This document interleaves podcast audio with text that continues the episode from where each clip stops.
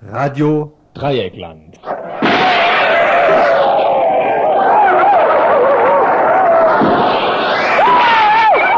Tagesinfo.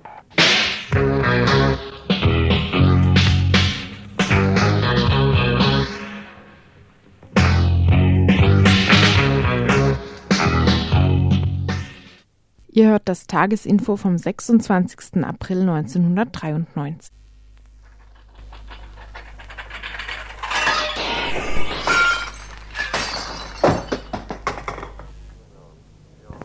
Ja, wir haben für heute gemessene Werte für die Gammastrahlung aus Regensburg, München, Garching und Gundremmingen und Ohu.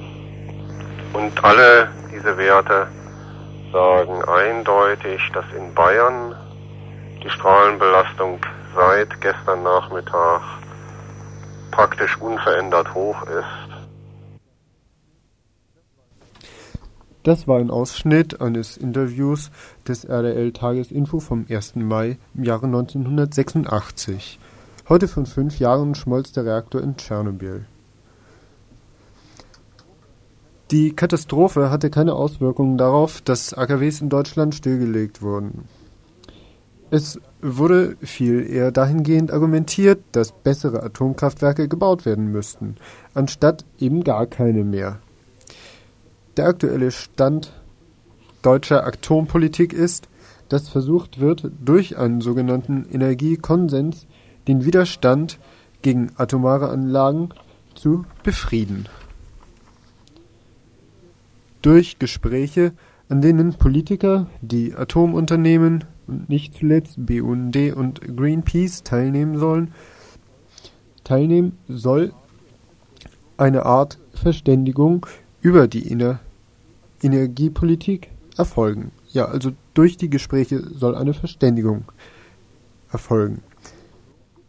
Eine Verständigung, durch die offene Konflikte eben verhindert werden und die Atompolitik bis weit über das Jahr 2000 hinaus fortgesetzt werden kann.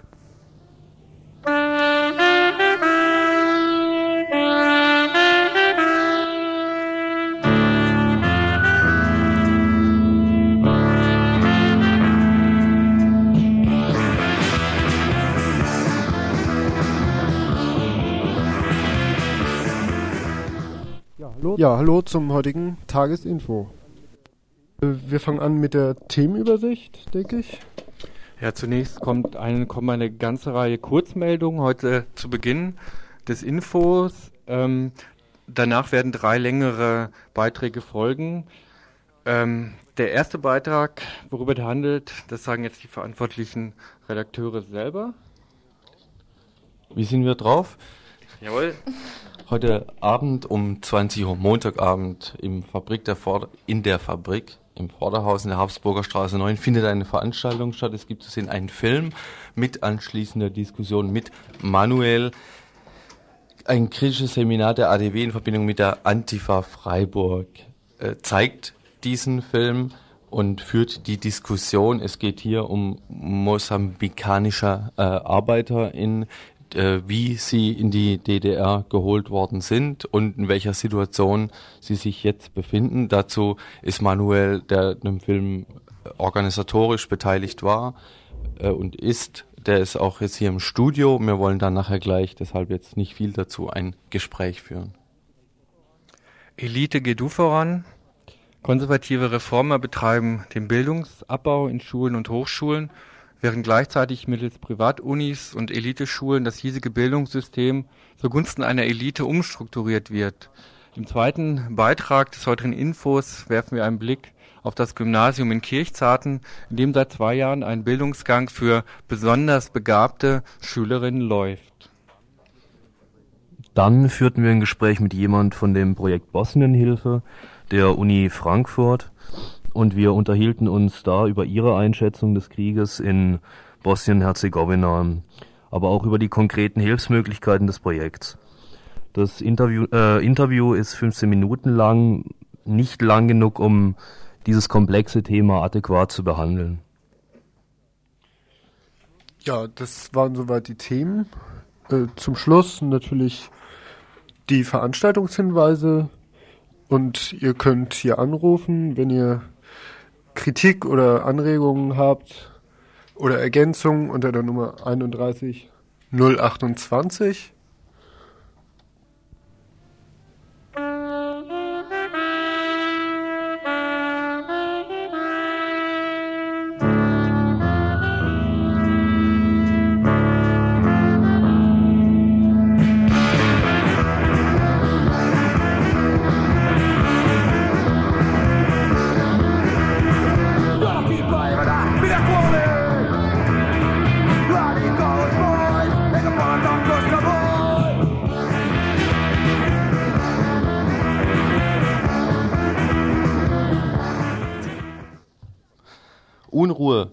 verursacht zurzeit ein Schrieb der Studentinnenverwaltung der Uni Freiburg. Studierende der Magisterstudiengänge, die nach dem 22. Juli des Jahres sich zur Magisterprüfung anmelden, die müssen demnach danach Zwischenprüfungspapiere in drei, in sage und schreibe drei Fächern vorlegen. Sonst wird's nix mit dem Magister. Eine Tatsache, die seit eineinhalb Jahren an der Uni als Information aushängt und gerade die lange Eingeschriebenen betrifft, denn die hatten andere unter anderen Bedingungen angefangen zu studieren. Aber gerade diese Altsemester, so das Sekretariat, würden nicht mehr an die Wände gucken und das somit einfach nicht blicken. Grundlage aber ist keine neue Maßnahme, um Altsemester aus der Uni rauszuholen. Bereits vor drei Jahren wurde die Prüfungsordnung dahingehend verändert. Also für die Studis, die eine Magisterprüfung machen wollen, heißt das nichts Neues. Ihr wisst ja, auf welche Institution ihr euch da eingelassen habt. Also ein bisschen mehr Druck und die Frage, wo kommt denn das dritte Papier jetzt her? Und für die, die einfach so eingeschrieben sind und sich eh nicht prüfen lassen wollen, heißt das kein Grund zur Beunruhigung. Diesmal keine Initiative, um denunziatorisch aus der Altstudentin eine Studantin zu machen und aus dem Altstudent einen Student.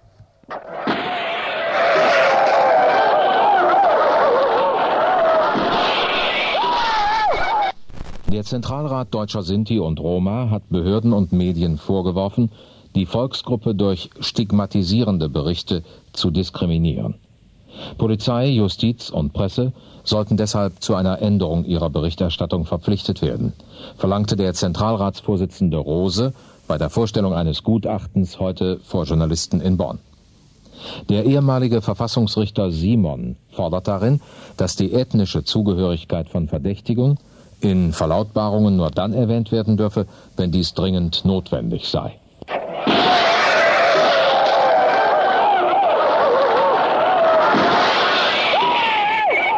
Kinder und Jugendliche dürfen nach Auffassung des Bundesgerichtshofs auch laut sein.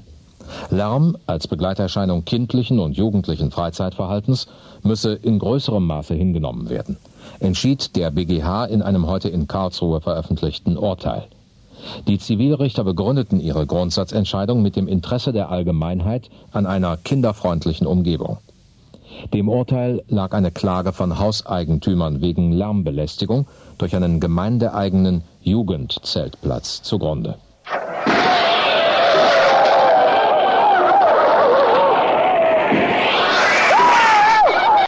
Zu einem bundesweit erstmaligen Aktionsbündnis zwischen der Gewerkschaft Nahrung Genuss Gaststätten, kurz NGG, und der Schutzgemeinschaft Robin Direkt e.V. gegen die berüchtigte Scientology Church kommt es in Freiburg im Rahmen der Maikundgebung am Flückiger See. Die Veranstaltung ist der Beginn einer Aufklärungskampagne in Lörrach, Freiburg und Offenburg über scientologische Machenschaften und die Gefahren, die von der selbsternannten Kirche für Demokratie und Wirtschaft ausgehen. Die NGG schreibt, Zitat, wir wollen mithelfen, die Bürger dieser Region vor Schaden zu bewahren und sie über die kriminellen Machenschaften von Scientology aufzuklären. Gleichzeitig fordern wir die Politiker aller demokratischen Parteien auf, endlich juristische und politische Konsequenzen gegenüber dieser staats- und menschenfeindlichen Organisation zu ziehen. Zitat Ende. Renate Hartwig, Bundesvorsitzende der Schutzgemeinschaft Robin Direkt, schreibt zur Scientology Church und sind Fälle bekannt, die ganze Drehbücher für Kriminalfilme füllen würden. So schlimm auch die persönlichen Einzelschicksale von Scientology-Mitgliedern, besonders aber der Aussteiger seien, die tatsächliche Bedrohung der Gesellschaft entstehe jedoch durch die systematische Unterwanderung von Wirtschaft, Politik und persönlichem Bereich durch Scientology. Scientology ziehe sämtliche Register, um das Ziel Clear Germany zu erreichen. Dieses Ziel sei für Scientology erst erreicht, wenn Deutschland unter scientologischen Bedingungen funktioniere, wenn unter anderem scientologische Regeln im Bereich der Psychiatrie, der Justiz und Wirtschaft angewandt würden und Scientology sämtliche gesellschaftlichen Regelungen bestimme, denen sich dann niemand mehr entziehen könne Laut NGG können Unternehmer bereits heute über diverse Unternehmensberatungsfirmen ohne ihr Wissen Kontakt zu Scientology bekommen. Die Auswirkungen für Unternehmer und Belegschaft seien langfristig katastrophal, denn oftmals ist der Fortbestand des Betriebs und damit die Arbeitsplätze gefährdet. Deshalb, so NGG-Sekretär Wolf, ist Scientology auch ein gewerkschaftspolitisches Thema geworden und die NGG wird als Gewerkschaft auch jeden hilfesuchenden Arbeitgeber mit allen ihr zur Verfügung stehenden Mitteln unterstützen, um Scientology aus seinem Betrieb zu verbannen. Wehre sich ein Arbeitgeber nämlich gegen Scientology, so treffe ihn deren Bannstrahl und dies gehe bis zur systematischen wirtschaftlichen Vernichtung des Betriebs Scientologen, die in Betrieben arbeiten, seien lebende Zeitbomben, so der Gewerkschaftssekretär, die ständig auf der Suche wären, um den Einfluss von Scientology in allen Lebensbereichen spürbar zu machen. Aber nicht nur in Betrieben und auf der Straße würden Kontakte zu Scientology geknüpft, auch im Bereich der Geschäfte an der Haustür habe sich eine Grauzone entwickelt, die auf Verbindungen zur Scientology deutet die Aufklärungsbemühungen indes verhindern, will der Heidenheimer Scientologe Stefan Merkle. So wandte er sich in einem persönlichen Brief an den NGG-Landesbezirksvorsitzenden Berger und an den DGB-Landesbezirksvorsitzenden Pommerenke. Inhalt des Briefes sind Verleumdungen gegenüber Renate Hartwig und Robin Direkt zwischenzeitlich sogar gerichtlich untersagt sind, mit dem Ziel, die Verbindung zwischen Gewerkschaft und Robin direkt zu zerschlagen. Ein ähnlicher Vorfall ereignete sich auch im Dezember 92 in Singen. Dort bekamen Gemeinderatsmitglieder im Vorfeld einer Informationsveranstaltung mit, mit Renate Hartwig Falschinformationen von Merkle als die Veranstaltung dennoch durchgeführt wurde, fuhren drei Fahrzeuge mit Heidenheimer Kennzeichen vor, deren Insassen die Kfz-Nummern aller um den Veranstaltungsort stehenden Fahrzeuge notierten. Die NGG meint, Scientology wird durch die Verbindung Gewerkschaft Robin Direct nervös. Die scientologische Pyramide des Schreckens beginnt zu wanken.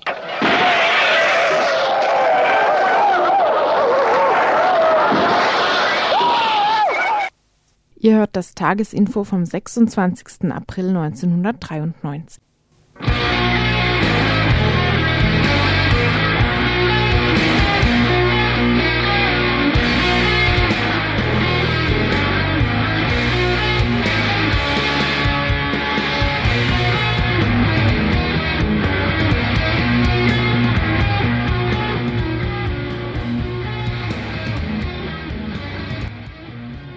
letzten Wochenende sah Freiburg sogenannte Tage der Erde.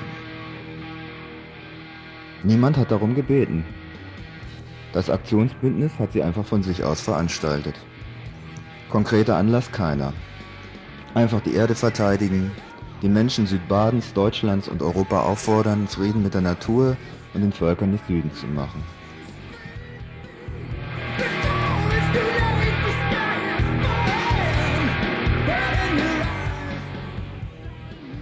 Klingt etwas abgehoben und allgemein. Allgemein ja. Es ist die einfachste Artikulation des Grundkonsenses der Ökologiebewegung. Abgehoben? Nein. Die Kundgebung des Aktionsbündnisses gegen B31 Ostneu am Samstag auf dem Rathausplatz kann nicht nur von der Teilnehmerzahl, sondern auch von der Widerstandsbereitschaft der Teilnehmerinnen und Teilnehmer die angesichts des windigen Vergleichsvorschlags zur B31 Ostneu nicht selbstverständlich ist, als voller Erfolg gewertet werden.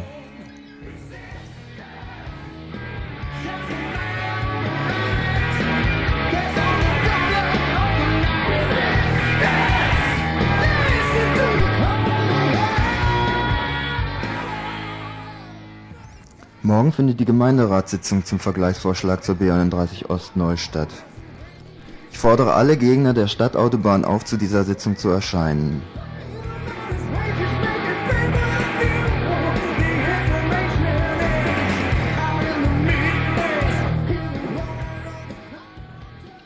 Angesichts der eindeutigen Resonanz auf dem Rathausplatz verstieg sich Emily Meyer, die bekannte Stadträtin der Grünen, zu der Prognose, dass Falls der Gemeinderat den Vergleichsvorschlag zur B31 Ost neu zustimmt, nun Zitat Emily Meyer, dann wird der Widerstand in der Bevölkerung eine neue Dimension annehmen.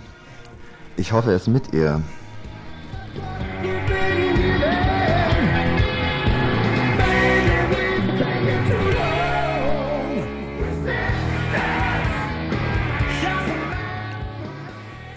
Ebenso erfreulich ist die Selbstverständlichkeit, mit der sich alle im Bündnis zum Tag der Erde zusammengeschlossenen Gruppen gegen die Flachglasfabrik Homburg wandten. Letzten Sommer hatten Menschen und Natur in Freiburg und im Breisgau unter dem bodennahen Ozon ziemlich zu leiden. Dieses Jahr wurde schon, wurden schon im März Messwerte erreicht wie letztes Jahr im Juni.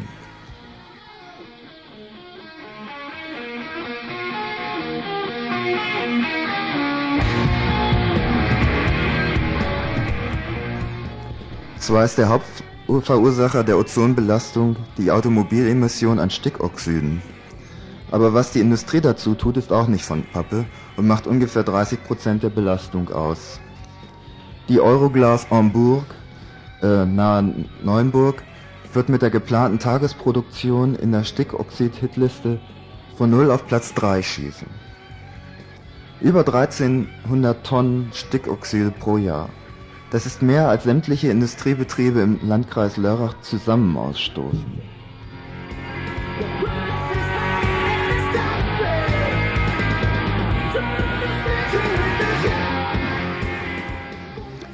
Was dies für die in der Hauptwindrichtung liegenden Landschaften Breisgau, Markgräfler Land und Freiburg bedeutet, kann sich jede und jeder vorstellen. Das Dreieckland, die Menschen, der Wald, die gesamte Natur verkraften verkraften keine zusätzlichen Schadstoffe in der Regio. Euroglas Hamburg muss verhindert werden.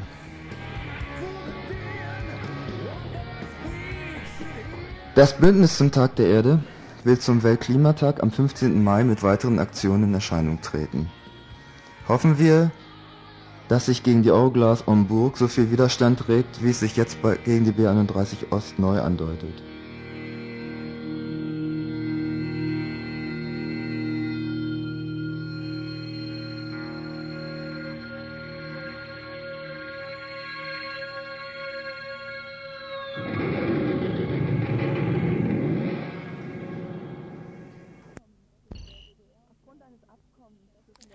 Aufgrund eines Abkommens zwischen der DDR und ihrem sozialistischen Schwester- bzw. Bruderland Mosambik kamen rund 18.000 Kontraktarbeiterinnen in die DDR.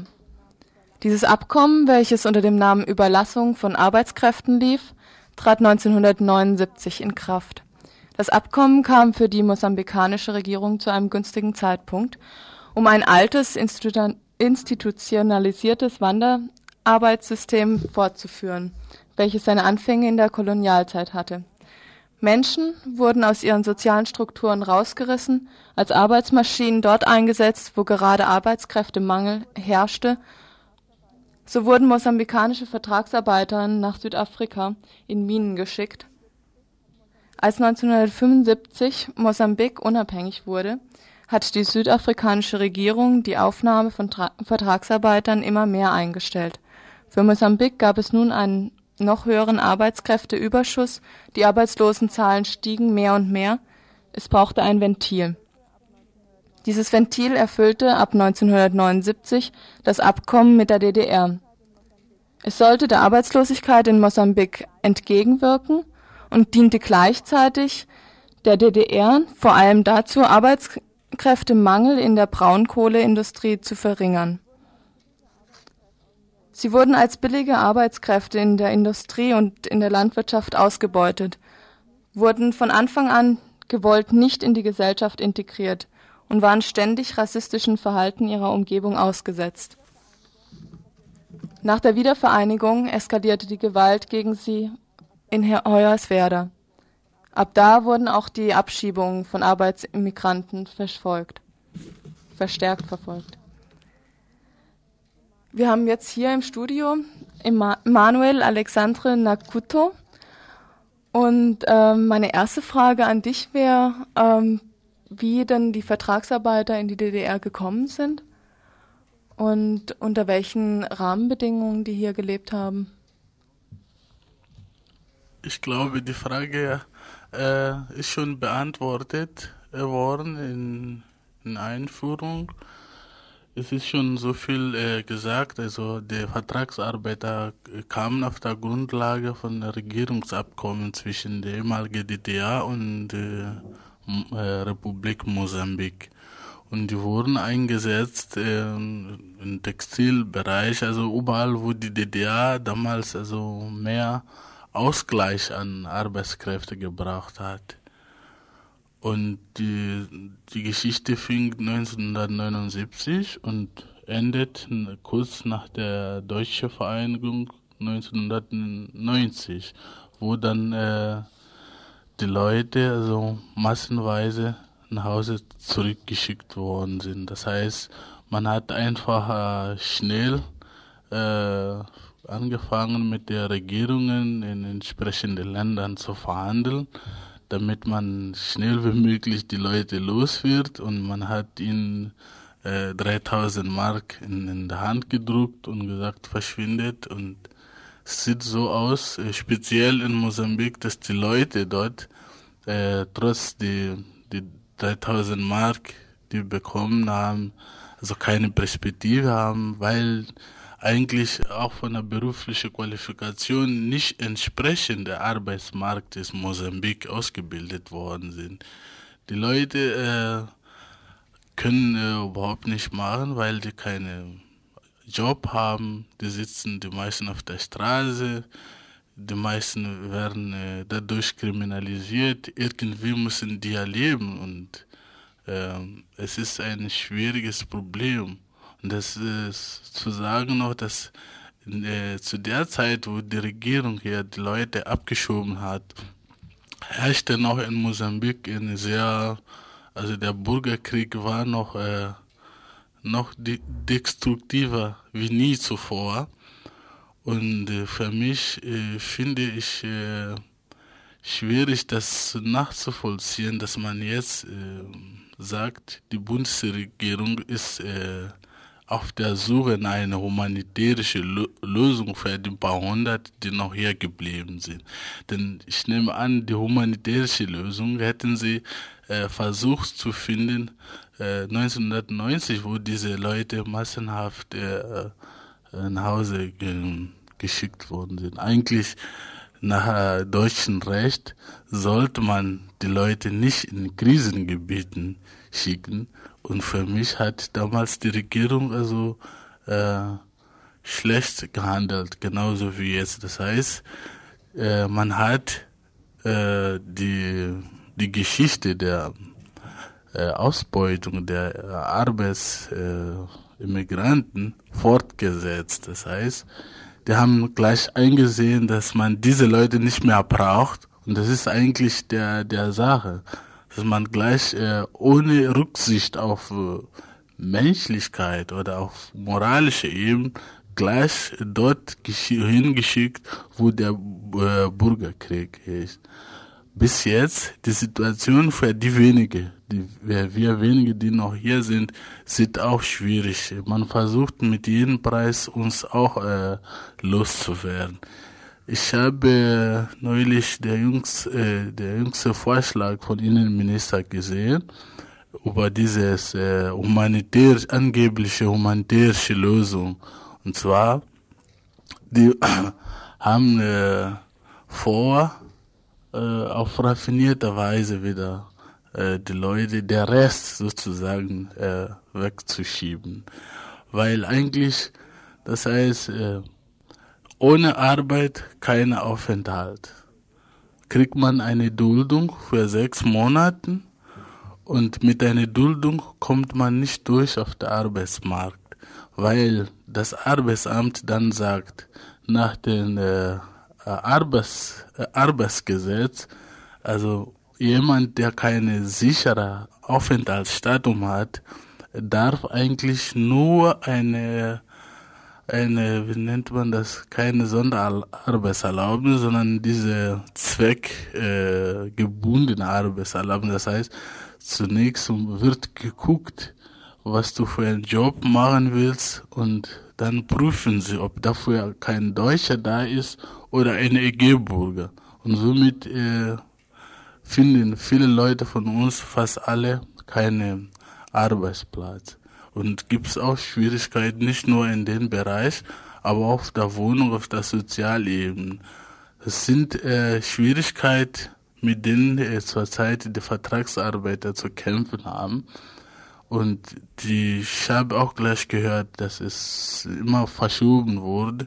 Es sollte eigentlich schon äh, voriges Jahr eine endgültige Entscheidung gefallen. Aber bis jetzt ist immer noch keine endgültige Entscheidung. Das heißt, man geht bei zur Ausländerbehörde und sagt, wir können nur drei Monate Aufenthalt erteilen, weil die Bundesregierung noch nicht entschieden hat. Für mich, das heißt, es wird hier klar und deutlich versucht, äh, so zu machen, dass die Leute selber aufgeben und sagen, jetzt haben wir Schnauze voll, gehen wir freiwillig. Wenn nicht, dann muss man eben äh, suchen und äh, die Regierung no, nochmal also auffordern, endgültig zu entscheiden, was mit uns passieren wird. Also der Druck, äh, dass, dass die mosambikanischen äh, Vertragsarbeiter, äh, also irgendwie zum Beispiel, da gab es ja auch schon vorher psychischen Druck einfach von der Bevölkerung, dass sie die nicht akzeptiert haben, dass sie auch nicht gewusst haben, weshalb die überhaupt da sind, was, dass sie ähm, irgendwie auf Kosten anderer leben oder sonst irgendwelche Vorurteile, die da aufgekommen sind. Äh, das, also ein psychischen Druck, der war ja auch von vor, vornherein, also er war schon da, als äh, die DDR noch, als es die DDR noch gab. Wie sah das da zum Beispiel aus? So ein, so ein, könntest du vielleicht ein Beispiel, also an, an dir selbst, also das mal erzählen, wie das so gelaufen ist, wie du dort gelebt hast? Ganz ja, äh, das war äh, sehr, wirklich sehr schwierig. Man hat nur in der Mitte gestanden, das heißt von der Bevölkerung nicht akzeptiert und von der DDR-Regierung auch ungerecht behandelt. Die wussten, äh, nachdem sie uns äh, von Afrika und Asien geholt haben, die wussten, wo sie uns äh, einsetzen wollen. Und die haben in der ehemaligen DDR einfach die Leute erzählen, sie hätten das aus Solidarität oder solidarischen Gründen gemacht. Nun frage ich mich, welchem Land tut sowas, holt einfach 18.000 Mann aus irgendwen ein Land und bildet sie aus, nur aus solidaritätischen Gründen die haben einfach äh, die Bevölkerung nicht aufgeklärt, deshalb, warum hier, wir hier waren. Wir, wir sind nur einfach geholt worden, damit wir, also Rente zum Beispiel für Deutschen zahlen können. Wir haben hier gearbeitet, wir haben Rente gezahlt, Rente, die also vertraglich festgelegt wurden, wir hätten keinen Anspruch darauf. Alleine das ist ein Beispiel, äh, wozu uns die äh, gebraucht haben. Das heißt, die verwendeten unsere Renten, um die Schulden des Landes Mosambik zu stornieren oder was weiß der Geier, was da noch passiert. Das ist praktisch dass man die Leute nicht äh, ganz genau aufgeklärt haben damals, dass die gesagt haben, die üben Solidarität mit uns. Also die Leute haben natürlich gedacht, ja, die Ausländer, die leben auf unserer Kosten, die kriegen D-Mark und diese Sache ist dann nach der Vereinigung in anderer Form dann fortgesetzt. Das heißt, es wird immer mehr, also die Leute gegen äh, den ehemaligen Vertragsarbeiter äh, auf, äh, aufgehetzt, indem sie sagen, die nehmen uns die Arbeitsplätze weg und was eigentlich mit uns ist, wie es uns geht im Moment, kümmert kein Mensch. Also was, das heißt, äh, wir sind einfach kein Menschen, die können einfach machen, was die wollen mit uns. Ich habe jetzt die die ätzende Aufgabe, das Gespräch gewissermaßen zu beenden, weil wir in der Zeit wieder relativ knapp sind. Ich denke aber, es war schon mal ein guter Eindruck für die Diskussion heute Abend und für den Film, den es zu sehen gibt in der Veranstaltung im Vorderhaus um 20 Uhr, Montagabend. Vielleicht noch kurz zum Film. Kannst du kurz sagen, welche Schwerpunkte der Film hat? Im Vorgespräch hattest du ja gesagt, ihr habt den Film äh, selbstständig mitgemacht.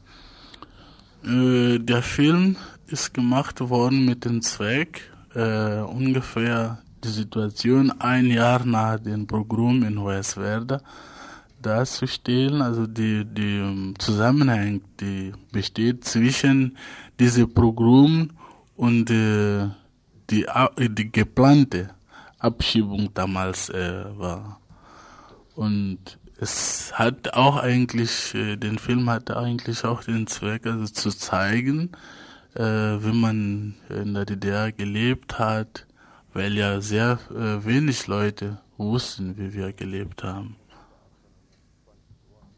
Gut, heute Abend dann um 20 Uhr im Vorderhaus einmal euren Film und anschließend erhoffst auch du dir eine Diskussion. Ne? Ja, also ich möchte dich auch bedanken, dass du ins Studium gekommen bist und ich finde es auch ganz gut, dass du von Berlin runter nach Freiburg kommst, um das mal auch anderen Leuten klarzumachen. Danke. Danke auch. Ihr hört das Tagesinfo vom 26. April 1993.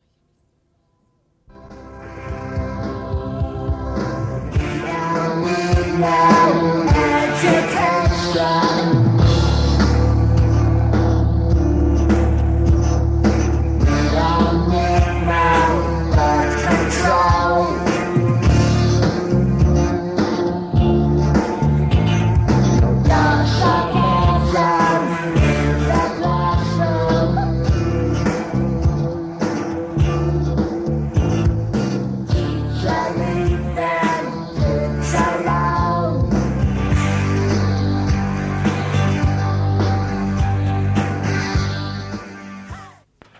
Am Gymnasium in Kirchzarten gibt es seit zwei Jahren einen Bildungsgang für besondere Schülerinnen. Der Schulleiter des Gymnasiums, Adolf Schmidt, klärt uns darüber auf, was es mit diesen Schülerinnen auf sich hat. Also ein Schulversuch, Gymnasium mit besonderen Anforderungen, wo wir uns äh, beschäftigen mit Kindern, die äh, vielleicht noch ein bisschen mehr an äh, Voraussetzungen mitbringen für einen gymnasialen Schulerfolg, die gute Schulleistungen in der Grundschule erbracht haben, die äh, durchaus sich auszeichnen durch überdurchschnittliche Denkfähigkeiten, die vor allen Dingen natürlich auch in ihrer Ausdauer äh, ein bisschen mehr bieten als der Durchschnitt der Gymnasiasten. Was mich interessiert ist, was befähigt denn diese Schülerin ähm, dazu, besonders ausdauerhaft und begabt zu sein? Ist es mehr eine eine ihnen angeborene besondere Intelligenz oder sind das eher soziale Voraussetzungen? Also ich würde sagen, dass hier die Natur einfach was mitgegeben hat. Ja, die haben entsprechende Voraussetzungen. Gut, dazu mag noch äh, kommen natürlich eine Erziehung, die äh, besonders förderlich war, aber das muss nicht äh, unbedingt dominieren. Also Sie meinen also, das ist eine angeborene Fähigkeit? Überwiegend, ja.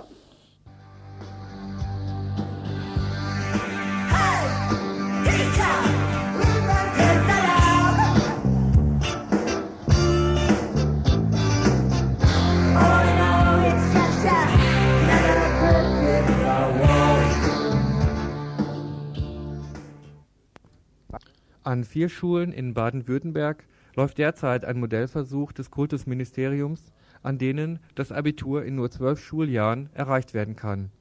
Eines davon ist das Kreisgymnasium Kirchzarten. Die Ausbildung einer besonders befähigten Elite, ein Lieblingsthema konservativer Bildungsideologen, erregt zu Recht Kritik von vielen Seiten. Der bildungstheoretische Hintergrund ist reaktionär und undemokratisch geht jedoch von Menschen zweier Intelligenzklassen aus: die dumme Mehrheit und die intelligente Minderheit, diejenigen, die von Geburt an für Führungsaufgaben prädestiniert sind. Hagen Batran, selbst Lehrer und Geschäftsführer des Bezirks Südbahn der Gewerkschaft Erziehung und Wissenschaft kritisiert das Menschenbild der konservativen Bildungsplaner. Meinung nach heißt das natürlich äh, jedenfalls nicht, dass ein demokratisches Ideal, in dem jeder äh, in seinen Fähigkeiten, in der Entwicklung seiner Fähigkeiten ähm, unterstützt wird, gefördert wird, äh, sondern es das heißt zunächst mal, die Menschen werden eingeteilt ähm, in, ja, eigentlich recht schematisch, äh, bei aller Vielfalt, die sie doch eigentlich ausmacht, äh, in drei Begabungsgruppen. Da gibt es also einmal die Vorstellung, es gäbe einen praktischen Typ, der soll dann äh, die Hauptschule besuchen. Es gäbe den gemischten Typ äh, der Realschule und es gäbe den theoretischen, äh, theoretisch begabten Typen und der müsste dann eben ins Gymnasium. Also das, was immer behauptet wird, es handle sich bei diesen drei weiterführenden Schularten, um die, die ich ja jetzt gerade genannt habe, um gleichwertige, der ist natürlich, äh, das ist reine Ideologie, da, das stimmt nicht. Ich will mal nur auf einen Punkt hinweisen, der das ganz genau beleuchtet für meine Begriffe. Wenn Sie ins Schulgesetz gucken, dann gibt es da drei Paragraphen, meiner Erinnerung nach die Paragraphen 6 bis 8, in denen die, diese, Fort, diese Schularten definiert werden. Äh, also Hauptschule, Realschule und Gymnasium. Ich habe es in meiner Ausgabe nochmal nachgelesen, gerade gestern. Äh, für die Hauptschule braucht der Gesetzgeber sieben Zeilen in meiner Ausgabe. Für die Realschule sind es auch sieben Zeilen und fürs Gymnasium sind es 50. In Worten 50. Und das heißt auf gut Deutsch, äh, es ist natürlich ganz klar, was die wahre Schule ist. Auch wenn Sie das inhaltlich sich durchlesen, dann ähm, muss man einfach äh, zur Kenntnis nehmen, dass in Wirklichkeit für die Menschen, äh, die dieses Gesetz gemacht haben, ja, der Mensch beim Abiturienten anfängt oder mindestens beim Gymnasiasten. Die anderen werden nämlich alle nur eingeschränkt ähm, äh, in ihren Fähigkeiten beschrieben, auch in denen, die die Schule da überhaupt entwickeln soll.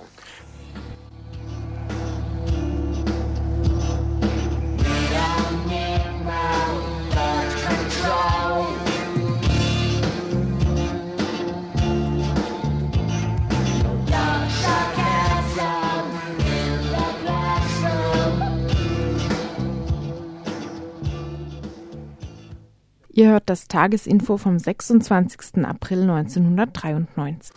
Nach Ansicht der GEW ist der gesamte Schulversuch ohne vorherige Diskussion eingeführt worden und daher dilettantisch und kurzatmig. Eine grundsätzliche Auseinandersetzung über Ziel und Aufgabe von Schule sei notwendig, ehe neue Schulformen eingerichtet werden könnten. Letztlich geht es den konservativen Bildungsplanern jedoch nicht um eine offene Diskussion, sondern um Durchsetzung eines Bildungskonzeptes, das ihrer Schicht weiterhin Macht und Profite innerhalb der kapitalistischen Warengesellschaft sichert. Nochmals Hagen Batran von der GEW. Also ich denke, dass die Intention äh, derer, die jetzt für dieses zwölfjährige Gymnasium sind und für all die Dinge, die Sie anfangs beschrieben haben, dass die Intentionen äh, tatsächlich dorthin gehen.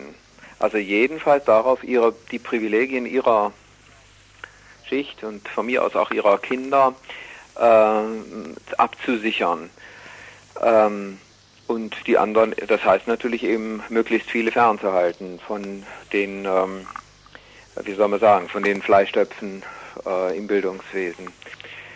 Das äh, scheint mir ganz sicher. Die Frage Gibt es im Musterländle Baden-Württemberg etwa nicht genug hochbegabte, besonders motivierte und leistungsbereite SchülerInnen?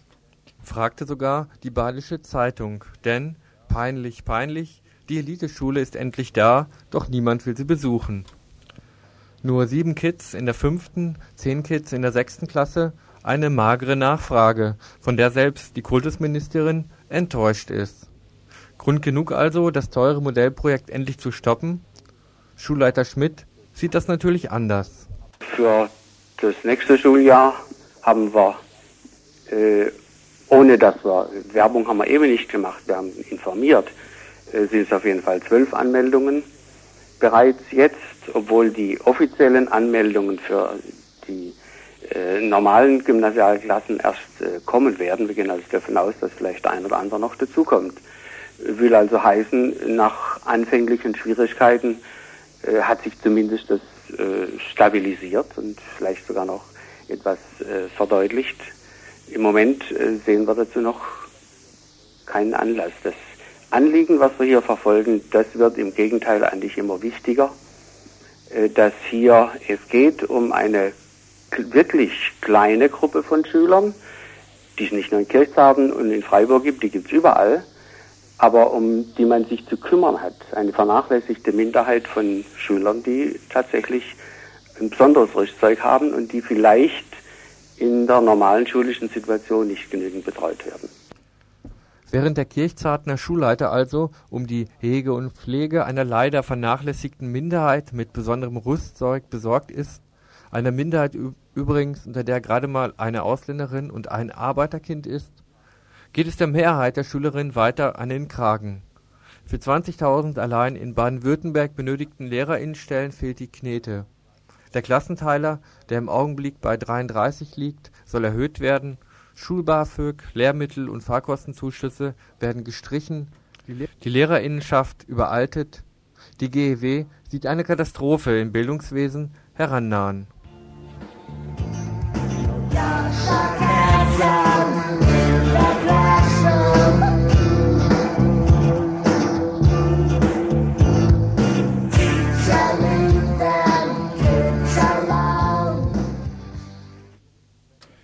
Die vier Modellschulen mit achtjährigem gymnasialen Bildungsgang, die es in Baden-Württemberg gibt, stehen im Kontext eines bundesweiten Bildungsabbaus, dem nicht nur die Universitäten, sondern auch die Schulen zum Opfer fallen. Anfang März dieses Jahres schlugen zum Beispiel die Finanzminister aller Bundesländer vor, die Schulzeit um ein Jahr auf zwölf Jahre zu verkürzen. Eben deshalb, um Geld für in ihren Augen unnötige Bildung zu sparen SchülerInnen als Sparschweine, abgerichtet und dressiert darauf, denen zu folgen, die vorangehen. Till Westermeier, Mitglied der regionalen SchülerInnenvertretung Freiburg, meldet Protest an. Man sieht schon heute, zum Beispiel an dem Modellversuch in Kirchzarten, dass kaum noch Schüler und Schülerinnen zu finden sind, die an diesen Eliteklassen mit gekürzter Schulzeit teilnehmen wollen, wo dann also der gleiche Stoff oder noch mehr Stoff in weniger Zeit eingepaukt wird. Und natürlich bleibt da keine Zeit äh, für Freizeiten oder andere Aktivitäten an der Schule. Und Schüler und Schülerinnen werden nur noch als Ware, die einen Finanzaspekt hat und nicht als Menschen angesehen. Also ist für Schüler und Schülerinnen die Schule kein Lebensraum mehr, sondern was weiß ich, Arbeitsplatz oder Unterbringungsort, Lernraum vielleicht. Also deswegen sprechen wir uns dafür aus, dass das 13. Schuljahr vorerst erhalten bleibt und Landesregierung und CDU nicht einfach über die Köpfe der Schüler und Schülerinnen hinweg äh, sagen, das muss weg, weil es zu viel Geld kostet, sondern äh, sich hinsetzen mit Schülern und Schülerinnen zusammen, zum Beispiel in einer LSV, äh, schauen, wo gekürzt werden kann, wie man die Schulzeit sinnvoll verkürzen kann und wie äh, die Schule für Schüler und Schülerinnen lebenswerter und demokratischer gemacht werden kann sehen, dass momentan die Landesregierung den Besuch des Gymnasiums nur noch einer schmalen Elite zubilligen will und gleichzeitig stellt das Berufsleben immer höhere Anforderungen an Schüler und Schülerinnen.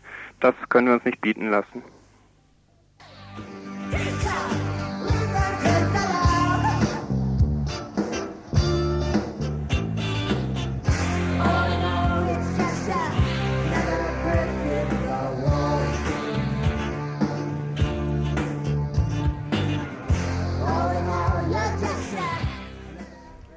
Am kommenden Donnerstag, den 29. April, findet im St. Ursula Gymnasium eine Podiumsdiskussion zum Thema 13. Schuljahr Reformieren, Abschaffen, Beibehalten statt, die von der regionalen Schülerinnenvertretung organisiert wird. Dort werden verschiedene Vertreter aus verschiedenen Gruppierungen auf einem Podium miteinander über diese Frage diskutieren. Das Ganze geht los am Donnerstag um 20 Uhr.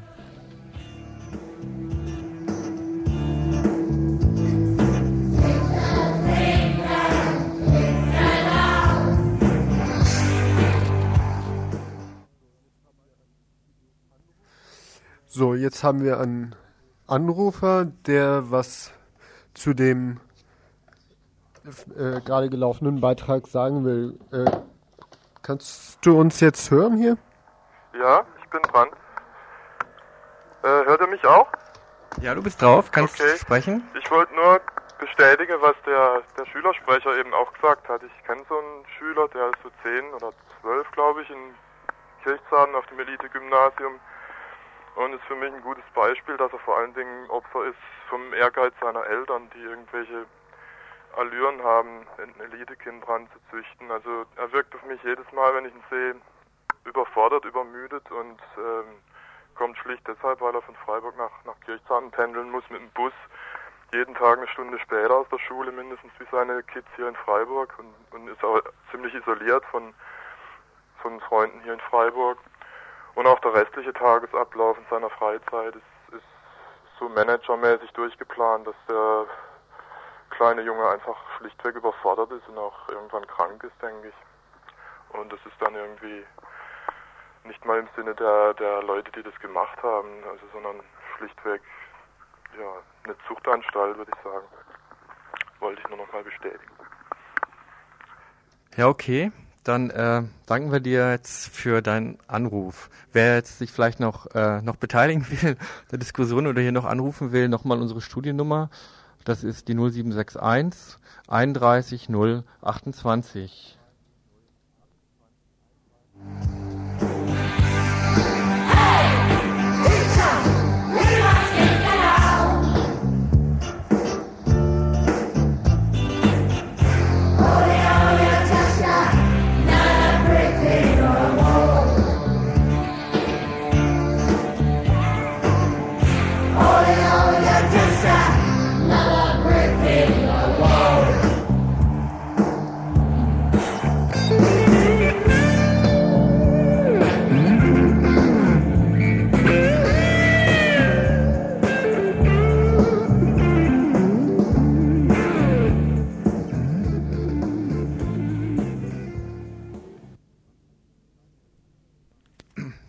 Wir machen jetzt eine kleine äh, Programmänderung. Der angekündigte längere Beitrag über Bosnien-Herzegowina, der über 15 Minuten äh, laufen würde, äh, den spielen wir jetzt nicht mehr ein, den würden wir halt überziehen. Wir haben hinten auch noch ein paar Veranstaltungshinweise und es wäre halt ziemlich blöd, wenn wir dann der nachfolgenden Redaktion wieder 10 Minuten und eine Viertelstunde klauen würden.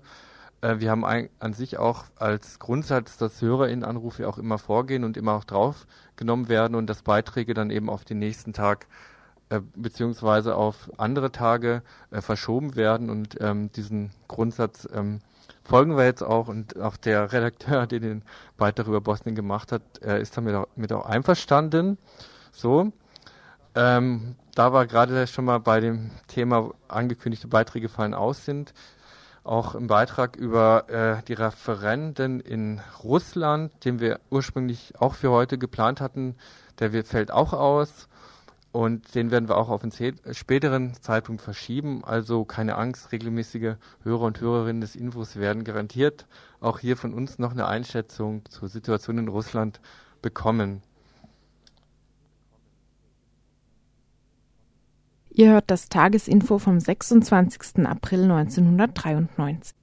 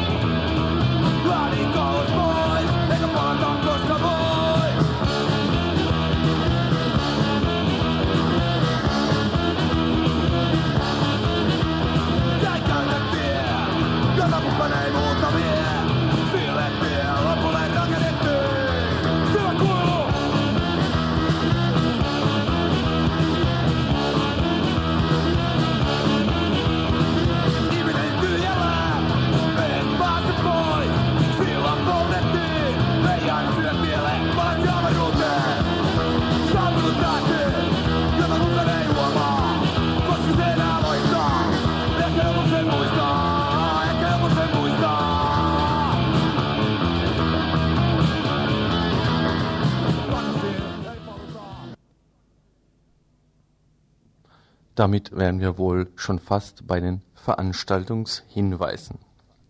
Vielleicht interessiert euch folgende Frage. Wie können wir dem vorbeugen, dass in einigen Jahren eine zufällige Mieterinnengeneration oder die Geschäftsführungscrew ihre momentane Verfügungsmacht ausnutzt und sich, wie ein ganz gewöhnlicher Hauseigentümer, das Haus oder dessen Kapitalwert inklusive Wertsteigerungen unter den Nagel reißt oder zweckentfremdet? Diese Frage habe ich entnommen einem Flugblatt, das ihr vielleicht auch in der ein oder anderen Ablage die letzten Tage gefunden habt. Wenn euch diese Frage interessiert, dann seid ihr heute Abend richtig. Heute Montagabend wird's hier auf dem Greta-Gelände in der Atlasstraße nämlich mal wieder hochinteressant. Vorgestellt wird da nämlich Umfang, Sinn und Struktur einer ganz besonderen Kapitalkontrollorganisation für Immobilien. Die Mietshäuser Selbstorganisation zeigt anhand ihres Modells, dass der postmoderne Häuserkampf heute auch in Freiburg die Inhalte umsetzt, die viele verloren gegangen glaubten. Was will die Mietshäuser Selbstorganisation? Dazu kurz Stefan von Selbiger. Und eines der Hauptpunkte unserer Organisation wird sein, dass wir äh, gewisse Deformation von selbstorganisierten Projekten eben verhindern wollen. Das heißt, wenn wir jetzt äh, eine Öffentlichkeitsarbeit machen zur Unterstützung von Greta Ost, dass das durchgesetzt wird der Stadt gegenüber, wir wollen ja nicht, dass das ein Investor kriegt, weil das halt eben teure Mieten, Raussanierungen und alles bedeuten würde. Dann wollen wir, dass diese Zielsetzung auf Dauer, also dass dieses Projekt auf Dauer sich an diese Zielsetzung hält. Wir wollen also nicht, dass in 10 oder 15 Jahren, wenn zum Beispiel äh, ein Teil der Kredite abbezahlt sind die und dann die Bodenpreissteigerungen, wer weiß wie hoch sind, dass dann die Leute vom Projektverein auf die Idee kommen, sagen, okay, das Ding war mal zwei Millionen Mark zur Finanzierung wert, die sind reingesteckt worden, das Ganze ist jetzt fünf Millionen Mark wert, eine Million Mark Schulden haben wir noch, wir verscheuern das Ganze und machen vier Millionen Mark netto Reibach. Genau sowas wollen wir verhindern. Eine Gesellschaft mit zwei Gesellschaftern wird es geben, nämlich einmal dem Mieterinnenkollektiv mit dem Verfügungsrecht über den Gebrauchswert Mietshäuser und andererseits die externe Kapitalwertkontrollorganisation Mietshäuser Selbstorganisation. Diese Konstruktion soll dafür sorgen, dass Immobilien, wie lange gefordert, dauerhaft einer kapitalistischen Verwertung entzogen werden. Alles klar? Ja? kann gar nicht sein. Wer also sich für dieses Modell interessiert, ist eingeladen, sich heute Montagabend auf dem Greta-Gelände zu sich zu begeben. In den Räumen des Strandcafé beginnt diese Infoveranstaltung um 20 Uhr in der Adlerstraße 12 in 79098 Freiburg.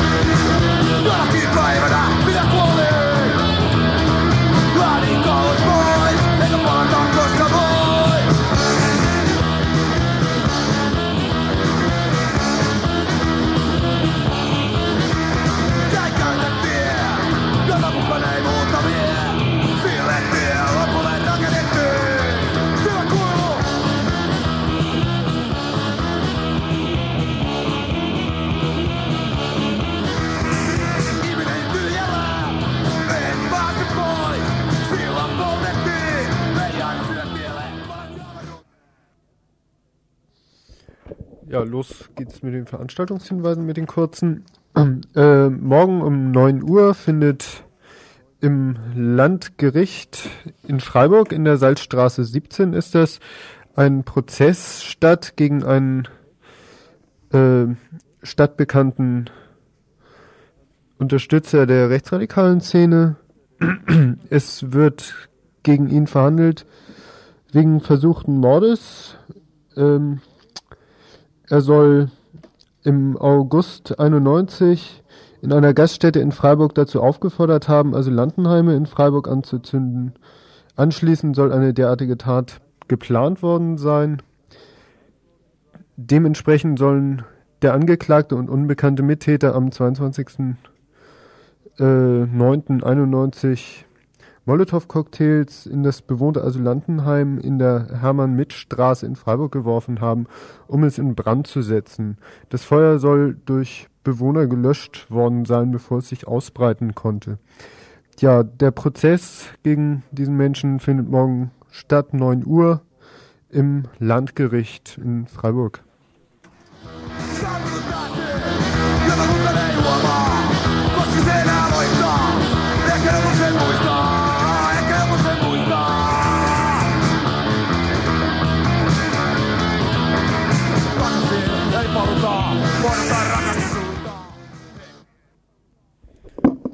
Nun haben wir noch eine Themenvorschau und zwar vom morgigen Info, vom Dienstagsinfo am 27.04.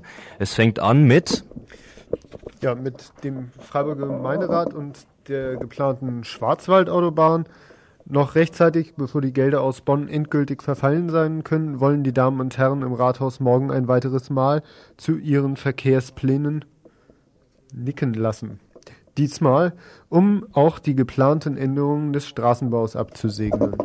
Dann kommt das grüne Buch des Europaparlaments. In ihm wird vor den Folgen der allerseits bekannten Medienkonzentration gewarnt. Gleichzeitig werden hierzulande freie Radioinitiativen kriminalisiert. Zum Beispiel Wilhelm, Wilhelmshaven ist das. Hierzu sowie zu der Situation freier Radios in Spanien einige Anmerkungen morgen im Info. Als drittes Schwerpunktthema ist das Referendum in, in Italien geplant. Ein weiteres Mal soll ein Blick auf die Ergebnisse des vorvergangenen Wochenendes geworfen werden. Diesmal mit besonderem Augenmerk auf eine nun anstehende Gesetzesreform im Drogenbereich. Parallelen zu den Niederlanden sind offensichtlich. Andererseits tun sich die Herrschenden hierzulande mit jeglicher Form progressiver Drogenarbeit recht schwer. Vielleicht noch ein Hinweis zum morgigen Info, was das Ganze vielleicht noch mal ein bisschen spannender macht. Das äh, Info-Team morgen probiert nämlich dann ein neues Konzept aus. Es hat sich bewusst vorgenommen, nur drei Themen zu behandeln und die dafür unter verschiedenen Aspekten und verschiedenen äh, ja, Schwer, ähm, ja unter verschiedenen Aspekten das Thema zu beleuchten und da auch ähm, ja verschiedene Stimmen und verschiedene Ansichten so zu Wort kommen zu lassen. Also so ein Versuch, ähm, diese ja doch äh, sehr äh, breite Themenpalette im Info mal äh, durch so eine Schwerpunktsetzung ein bisschen aufzulösen. Also es lohnt sich dann, also vielleicht doppelt äh, morgen um 18 Uhr dann das Info einzuschalten.